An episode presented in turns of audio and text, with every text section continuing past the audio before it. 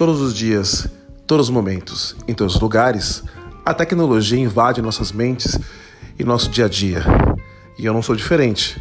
Eu sou o Henrique Rossi e vivo a tecnologia desde quando era pequeno, quando ganhei minha primeira televisão preto e branco.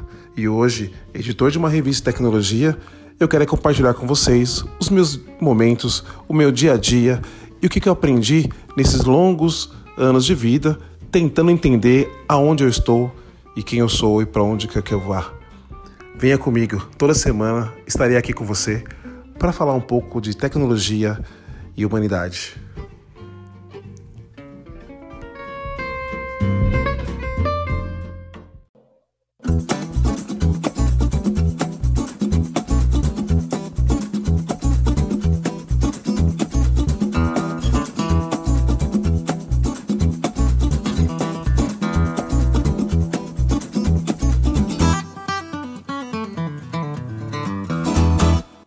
Bem-vindos ao programa Tecnologia Humana. Eu sou o Henrique Rossi, jornalista e publicitário, editor da RT360. Hoje temos a presença de um jovem talento no mundo da tecnologia, especialista em inovação e transformação digital. Saiu do São Paulo, aqui do ABC Paulista, e fugiu para Curitiba, lógico, para tomar seus vinhos. Ele é formado em administração de empresas e pós-graduado em inovação e empreendedorismo pela Pontifícia Universidade Católica, a PUC. Possui extensão universitária pela KGIC em Toronto, Canadá. Atua com inovação e tecnologia, liderando equipes multifuncionais e gerenciando projetos de médio e grande porte para desenvolvimento de novos produtos ou serviços em mudança cultural. Bem-vindo, Victor Carreiro.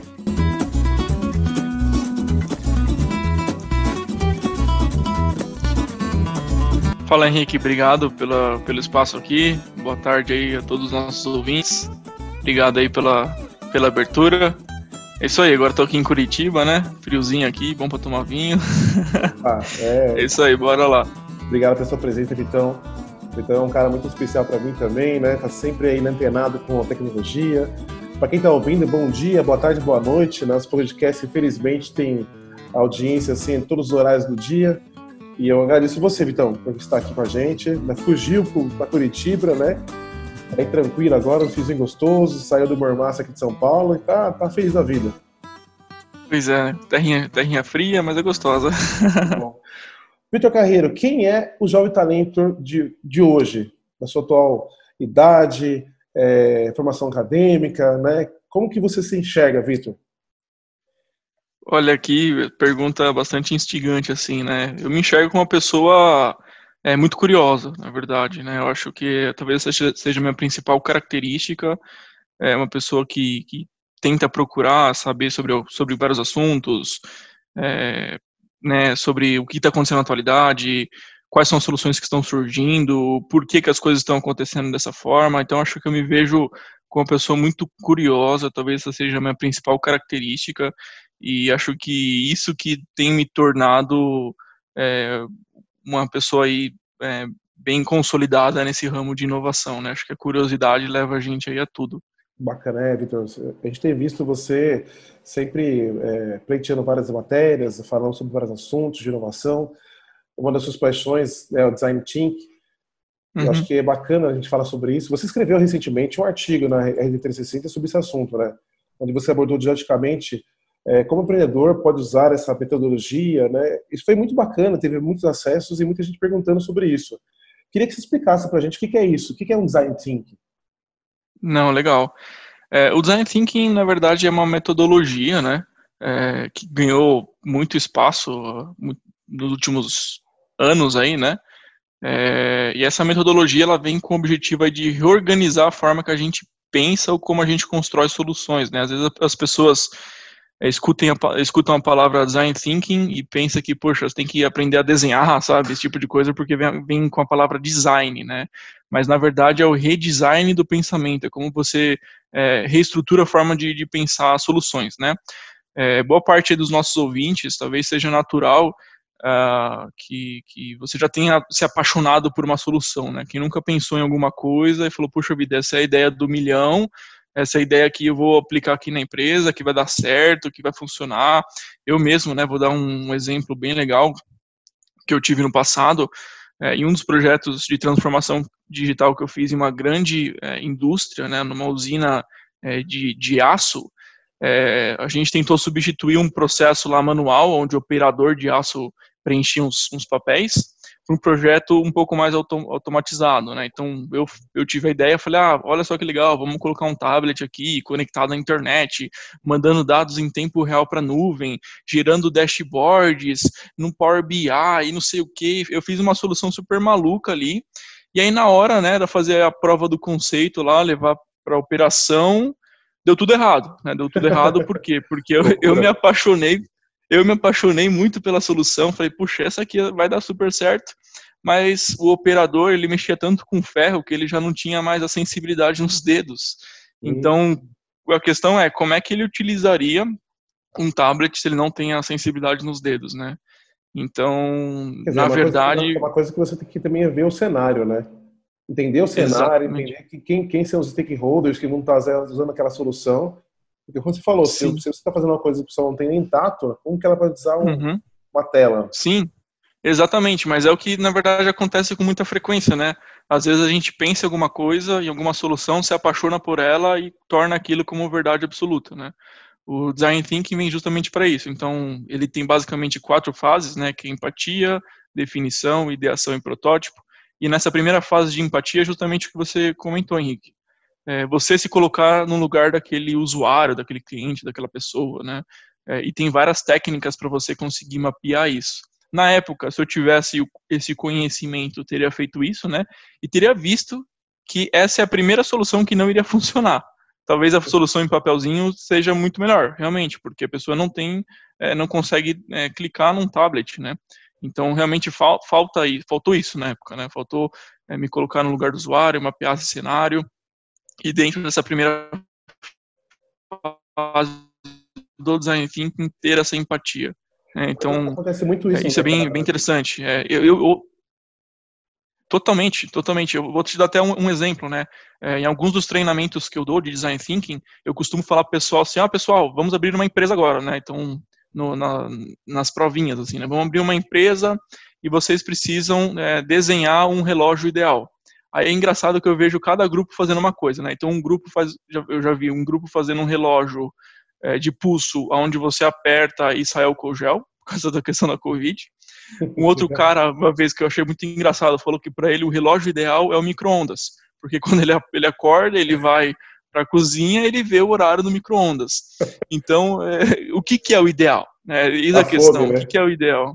É, exatamente, o que, que é? O, o, o ideal, na verdade, é para para um tipo de persona, né? Quem que é a sua persona? Pra, aí sim você vai poder dizer o que, que é o relógio ideal ou não.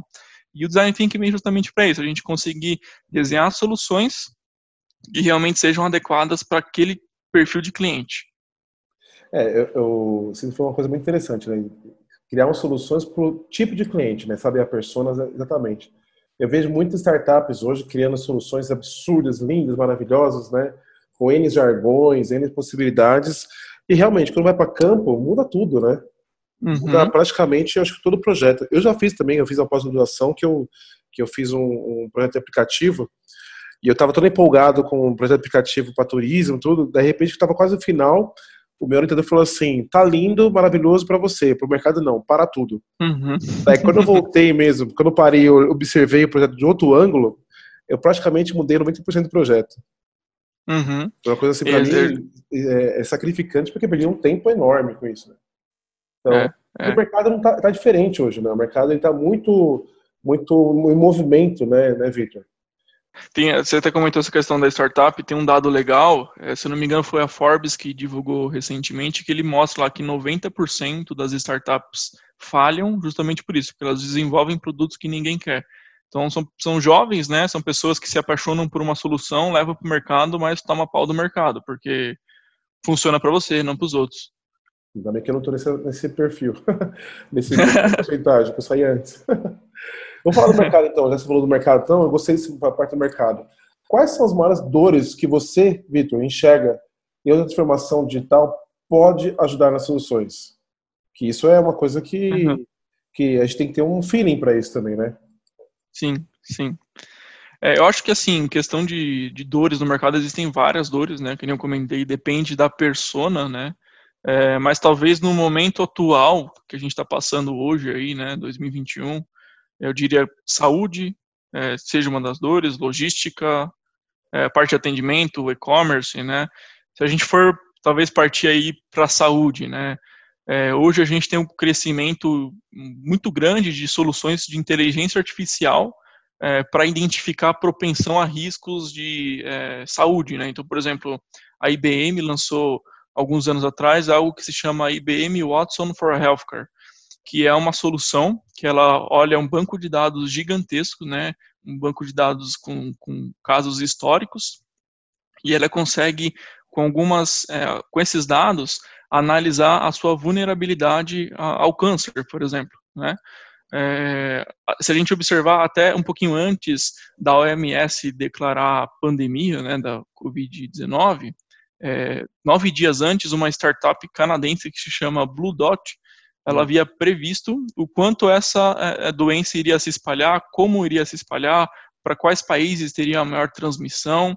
Então, acho que inteligência artificial para a saúde, talvez no momento atual, né, seja uma solução e uma dor que o mercado vem sofrendo. É, o mercado sofre muito com várias insoluções, mas você falou uma coisa bacana. Os hospitais eles têm uma, uma necessidade hoje de um, uma inteligência artificial muito gritante. Não tem mais o que falar sobre, sobre pandemia, porque a pandemia chegou e não vai acabar. E você tem que ter soluções para tanto os gestores dos hospitais quanto os usuários têm que entender. É, e atual, Sim. você sabe quais são as maiores dores que, que, que os profissionais de tecnologia enfrentam também? Questão de internet, questão da 5G que não está funcionando ainda, porque realmente parte de internet hoje está quase tá nula, né? muita gente está reclamando. Então, para você ter hoje uma solução digital, você precisa ter uma conexão boa. Sim, sim. É, inclusive, é um dos motivos de tá, tá surgindo o 5G, né? O Brasil está nesse processo de transação aí, é para implementar o 5G no país, é, é, é, e a gente vai ter aí, obviamente, uma internet extremamente mais rápida, né? É, durante a Covid, se você observar, inclusive, a quantidade de reclamações que as operadoras receberam foi muito grande, né? Justamente por elas terem uma certa concentração de sinal nos centros é, de negócios, né? Muito maior do que no, nas áreas é, mais afastadas, que é onde o pessoal costuma morar. Então, ó, com certeza, acho que esse é um dos, dos tópicos é, é super é, importantes, né? Essa questão de é, distribuição da própria conectividade, né? É, se, se, falar em questão de conectividade, inclusive, até viajando um pouquinho, né?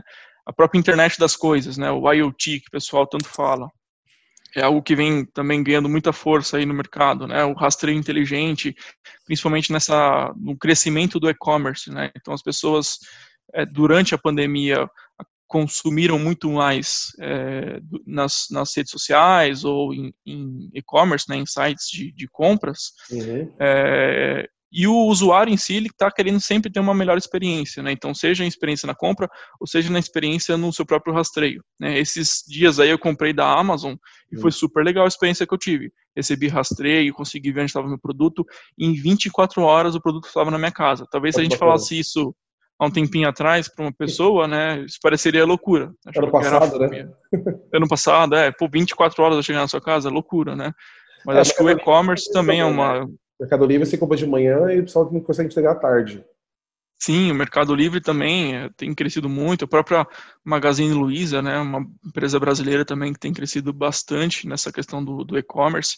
Então, acho que o e-commerce foi uma começou sendo uma dor né, que nem você até respondeu a sua, a sua pergunta, né, começou sendo uma dor e as soluções de internet das coisas, rastreio, inteligência artificial, é, começou, trouxe uma solução para essa dor do e-commerce, né? Bacana. Vitor, é, na sua opinião, como especialista na área de sistema digital, tudo, falando agora para um empreendedor que está ouvindo a gente, aquela uhum. pessoa que está com seu negócio, seu e-commerce, como você disse agora, seu negócio que está começando a bombar, está começando a fazer uma coisa, ou quer entrar no negócio digital, o infoproduto que for, é, onde conseguimos inovar e transformar uma, em uma empresa em modelo digital? Ou seja, quais são os segmentos onde estão com maior tendência hoje?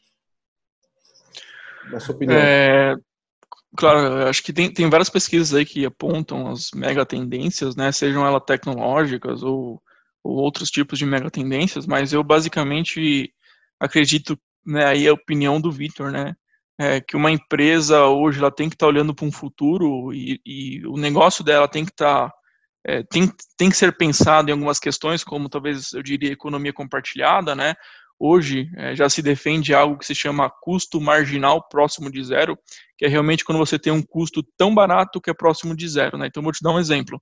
Quando a Uber começou a operar no país, é, você observa que o custo de transporte seu de um ponto A para um ponto B ficou muito mais barato, né? É, quando você compra um carro, uma moto, um veículo, enfim, você fica com ele mais ou menos 90% do tempo da vida útil dele parada, né?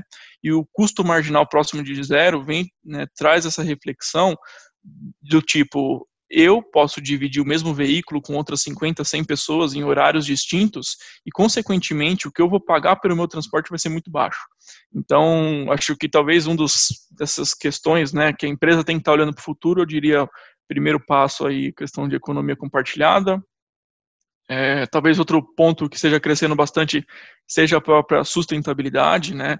Talvez a própria consciência das pessoas. Se a gente observar há poucos é, dias atrás foi lançado aí um foguete, né, o Amazônia 1, primeiro foguete brasileiro que foi lançado para monitorar a Amazônia. Isso é Sim. é super legal, mostra, final, mostra o quanto. Final de fevereiro, né? 2021, estamos em março agora, então. Exatamente, final do mês de fevereiro. E, e, mostra o quanto a consciência, assim, de, de um todo, né, para a gente monitorar, poxa, o pulmão do mundo, né, mas é, existem vários outros exemplos, assim, gestão de resíduos, o pessoal já está falando até em impressão 3D de carne artificial, então também diria que economia, economia compartilhada, sustentabilidade são questões é, super importantes para o negócio no futuro, é, própria internet das coisas, que nem eu já comentei um pouquinho, né, é, algumas pesquisas indicam, em 2015 a gente tinha mais de 15 bilhões de aparelhos conectados, e aí do lá para 2025, 2030 estamos falando de mais de 75 bilhões. E cada vez Também mais isso é... aparelhos de eh, tecnologia, não falando só de celular, né? Mas na mãos de mais jovens e pessoas mais velhas. Exatamente. E assim, e a própria pessoa, esses dias eu estava vendo, né, um, como se fosse um mini rastreador, onde você consegue rastrear os seus familiares, né, por, por algo positivo, por segurança. Uhum. E tem um que é um rastreador de pessoas de terceira idade. Então, assim, se você tem lá o seu vozinho, sua vozinha, é, e você gostaria de saber onde ele vai, porque às vezes, né, poxa, ele é super vulnerável, assim, na, na, na rua, né, é, é, um como se fosse um chaveiro, ele vai mandando dados em tempo real para a nuvem, você consegue acompanhar para onde foi, quanto tempo ficou. É, e isso é um exemplo claro da internet das coisas, é, que quanto isso está crescendo, que não é só o seu celular, é, já são outros tipos de sensores. Esse mercado cresceu muito. Sinceridade cresceu bastante. Então, esse mercado, eu pesquisei sobre isso por causa da minha família também. E tem pulseira, uhum. pulseira é, botão de pânico, uma tag que você pode colocar no, no, na, junto, pendurada na bengada do, do idoso, no chão, uhum. qualquer lugar. E você vê tudo, né? Tudo bem que Sim. há muitas reclamações dos idosos sempre apertando o botão de pânico para familiares Sem querer. atenção, não, a propósito mesmo, para dar atenção ah, para eles, né? para ligar. E aí, tá tudo bem por aí? Tá, só queria conversar um pouquinho uhum. com você. não, esses dias eu fui numa startup que ela fabrica robôs humanoides, né? Aqueles robôs que parecem pessoas. Uhum, e eles estavam me falando, o dono da startup me falou que o maior público dele é para asilo, né? Então, é, quando o, o, senhor ou a senhora eles estão morando nessas, nessas casas, né? É, eles estão, o próprio asilo está contratando esses robôs que têm inteligência artificial para interagir, jogar. Loucura, né? é, é, super legal, meu. É um mercado que cresce muito, realmente. Bate-papo, né? Bate-papo, exatamente. Mas é, se, se parar para pensar, inclusive, né, Henrique, a própria a gente abre várias oportunidades, né, internet das coisas, software as a service, mas também a gente está propenso a alguns riscos, né? Então, Não, própria sim, segurança, digital, né? Segurança é complicado, né? Você falou do, do Manoj, eu já me remeti à Alexa já também, né, de conversar. Alexa. Isso é até a internet é. lançou também agora uma solução parecida, então acho que é, realmente a, não vem para substituir, mas vem para agregar. E uma, uma pergunta simples, dentro desse contexto, tá, Victor? Só para a gente a essa pergunta. Uhum. Você acha que toda empresa ela consegue ser digital hoje? É, eu acredito. É uma pergunta é, capciosa, eu sei. É, se toda empresa consegue ser digital, eu diria que, que sim, né? Mas, mas com é, níveis de maturidade. Né? Tem empresas que, é, por exemplo, se você parar para pensar assim, o próprio Camelô, né? Uhum. Ele é uma empresa, ele é um microempreendedor individual. O quão digital ele consegue ser? É, é, incomparável isso contra uma grande empresa, né? Uma consultoria ou uma startup que já nasceu nesse cenário digital. Mas se a gente pegar o iniciante digital, ele consegue ter a lojinha dele no ambiente virtual, é, vender online, é, ter o seu próprio, a sua própria venda dentro da Amazon, da Magazine Luiza. Então ele consegue, mesmo que num nível básico de digitalização, ele consegue atuar. Claro que são, é, é um pouco incomparável. Maturidade, né? É, maturidade, mas eu diria que sim. Eu vou te contar um case bem interessante. Eu vi uma, uma, uma manicure, manicure digital, você nunca viu. Uhum. Mas existe. Que legal. Ela manda uhum. tipo de unhas dela pelo WhatsApp, que ela pode fazer, marcação de uhum. agenda pelo WhatsApp, leva a maquininha uhum. digital dela lá para lá, então ela consegue criar o um mundo digital dela, né, no mundo físico, e atender os clientes. Eu estava na rua também, eu vi um, um, um vendedor de rua que vende pano de prato, né, uhum. com a maquininha pendurada. Não tem desculpa Sim. mais. Eu, eu, vou dar risada, mas essa, uma vez estava em São Bernardo, eu vi um pedinte, um pedinte, um mandador de, uhum. de rua, pedindo esmola com maquininha. É. É, eu, eu, não sei onde arruma aquela maquininha, uma... mas ele tava pedindo esmola com maquininha. Quer dizer, não tem desculpa mais. Sim, eu fiz uma viagem recentemente para um estado aqui no, lá para Salvador. É, e lá, assim, né, o pessoal vê que você é de fora, né, que você não é de lá, então eles vão, vão pedir alguma coisa, né.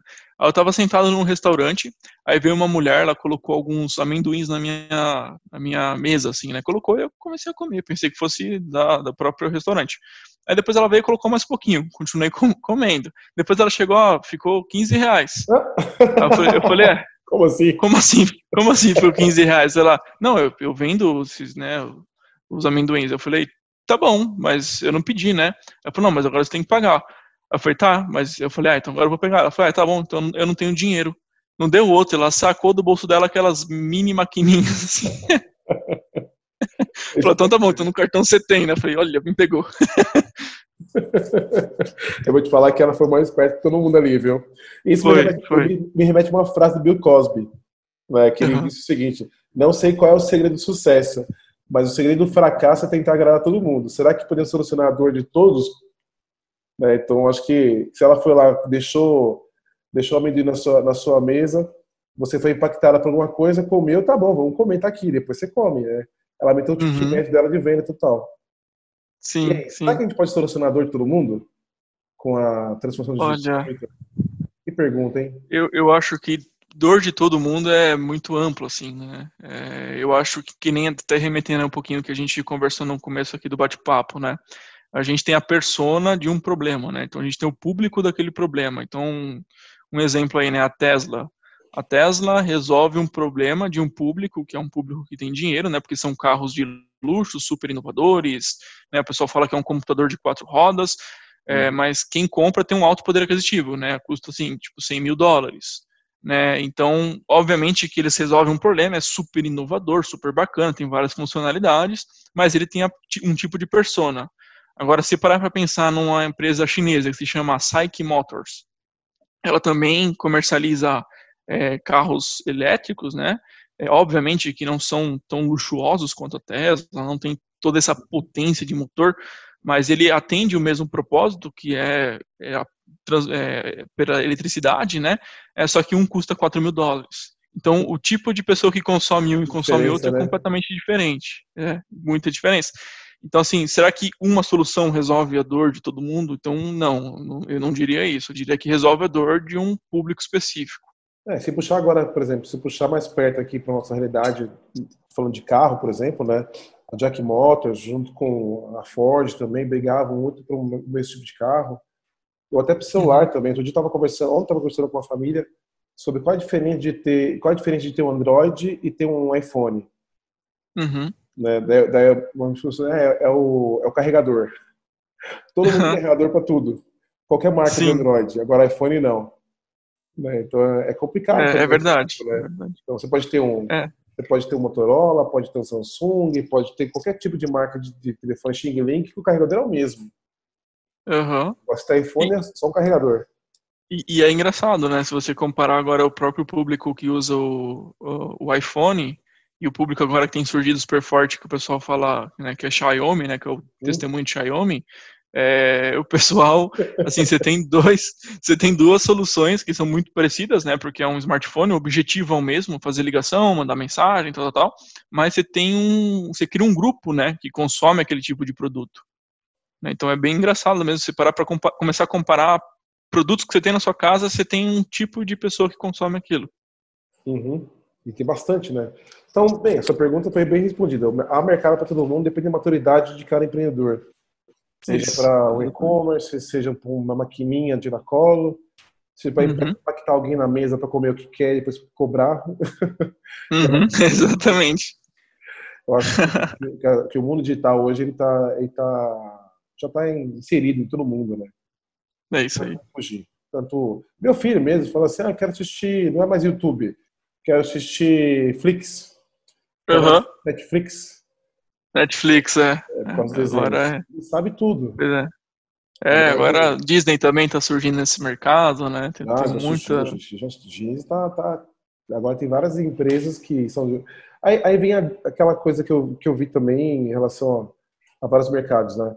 Houve uma centralização de, de, de conceitos, de tecnologias, e hoje está quebrando tudo, está tá descentralizando tudo, né? Cada um está com uhum. seu, seu streaming, seu, sua cota, seu dinheiro, como se fosse carro também. Uhum né? Uhum. Realmente era só uhum. uma marca, duas, três marcas no mercado, de repente quebrou para várias, chinesas, Sim. europeias, coreanas, né? Hyundai, Nissan, né? tudo. Agora está começando a ficar um pouco mais enxuto de novo. Algumas é. se misturando, umas, né? Então o mercado ele compõe muito isso, esse cenário digital também, né, né Victor? É, é o dinamismo do mercado, né? Eu acho que surgem startups que viram unicórnios e viram gigantescas, e surgem as startups que acabam não virando tão gigantescas e acabam sendo é, compradas, entram em grupos. É, se você observar, realmente esse é o movimento, né? Sim, então é bacana. Então, estamos acabando nosso podcast. Nossa, já passou um tempão, uma conversa que voou. E antes de acabar, eu queria fazer um ping-pong contigo. Você topa? Claro. São Paulo, Curitiba. Vamos lá, vamos ver como é que é isso aí. Vamos lá, eu falo, você responde. Um aplicativo de cabeceira. Tá. Antigamente era um livro, né? Agora é um aplicativo de cabeceira. Onde você dormir, você tem que. É o último a ser fechado, o aplicativo. O meu aplicativo último a ser fechado. De cabeceira. Uh, eu diria que. Tá ah, acho que tá colando, no, no né? básico. É, tô olhando aqui que eu tenho, né? Ó, você perguntou para um amigo meu 11 de ontem, ele falou assim: ah, o último que, tô, que eu tô ouvindo é o Clubhouse. Inclusive, eu fiz um. Uma, um podcast maravilhoso agora com a Sônia Gargantina sobre o Clubhouse e foi fantástico. Então, dou uma dica para os ouvintes aí. E aí, qual que é? Que oh, eu, eu, eu, eu, vou no básico mesmo aqui, eu mexo bastante em redes sociais, então eu acho que eu diria entre LinkedIn e Instagram. Ótimo. Fruta ou chocolate? Agora que você está em Curitiba, né? Mudou tudo. Ah, chocolate, né? Frio. Lugar para passear em dia de chuva, como hoje. Lugar para o quê? Desculpa? Para passear em dia de chuva. Para passear em. Ah, é shopping, né? Fechado. Paulista é fogo, né? É, a gente ainda tem um pouco de sangue paulista, não adianta, né? É. Aqui tem bastante parque, mas. que loucura. Vamos lá, uma coisa que você vai gostar: acampamento ou hotel? Ah, acampamento, né? Saudades do escotismo, inclusive. É, porque foi escoteiro, então, nossa senhora, hein? Né? Pois é. Conselho, né? Fazia o foguinho. É isso aí. Fazer barraca. Mas era bom, era bom demais. Breja ou vinho? Ah, depende do dia. No calor, breja, no frio, vinho, né? Acho que um pouco dos dois. É bom, né? Ou sangria, né? No, calor, frio, no calor, é... vinho. No... É. E melhor revista, melhor revista tecnologia do mundo? Ah, aí é revista Tecnologia 360. aí não tem erro. É, tem que fazer um jabá mesmo, né? Jabá é normal do programa, desculpa. Vou, é, lógico. Próximo, próximo tá certo. vou mudar a pergunta. Sim.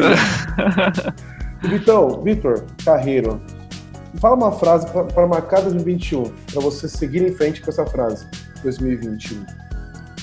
Uma frase que eu gosto muito, né, é eu até pensando em fazer uma tatuagem, é aquela que o, os loucos que acreditam que podem mudar o mundo são os que efetivamente o mudam, né?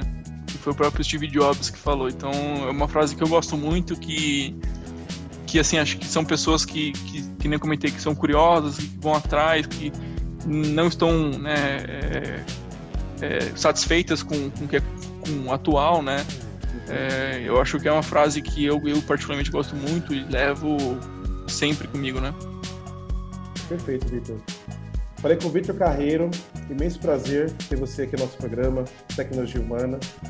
E quem quiser saber mais informações sobre o Vitor, Vitor, fala qual é o seu Instagram. É Victor Underline Sobral Carreiro. E o, o LinkedIn do Vitor? LinkedIn é Victor Carreiro. Acha o Vitor Carreiro no LinkedIn, faça a conexão com ele, entenda o mundo dele, como que pode falar. O Vitor me dá vários cursos, palestras, né? Dá, trabalha muito com, com equipe, desenvolvimento. E eu te agradeço demais, viu, Vitor? Obrigado pela presença. Imenso prazer em ter você comigo assim, é, não ao vivo, mas pelo menos a gente está falando. Combinado, Henrique. Obrigado aí pelo, pelo espaço, foi bem bacana o bate-papo. Obrigado aí aos nossos ouvintes, pessoal que participou.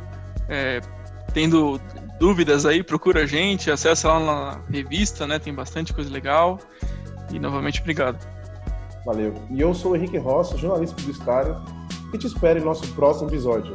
Se quiser ouvir mais, acesse Tecnologia Humana no Spotify. Também estamos na revista Tecnologia 360, rt360.com.br. Esse programa teve apoio da Gráfica Cartex, há mais de 30 anos imprimindo suas ideias. Acesse www.graficacartex.com.br e TechSharp Telecomunicações, conectando pessoas e tecnologias com segurança eletrônica, redes e, olha, inteligência artificial. Acesse www.techsharp.com.br. Te espero no nosso próximo programa Tecnologia Urbana. Bye bye.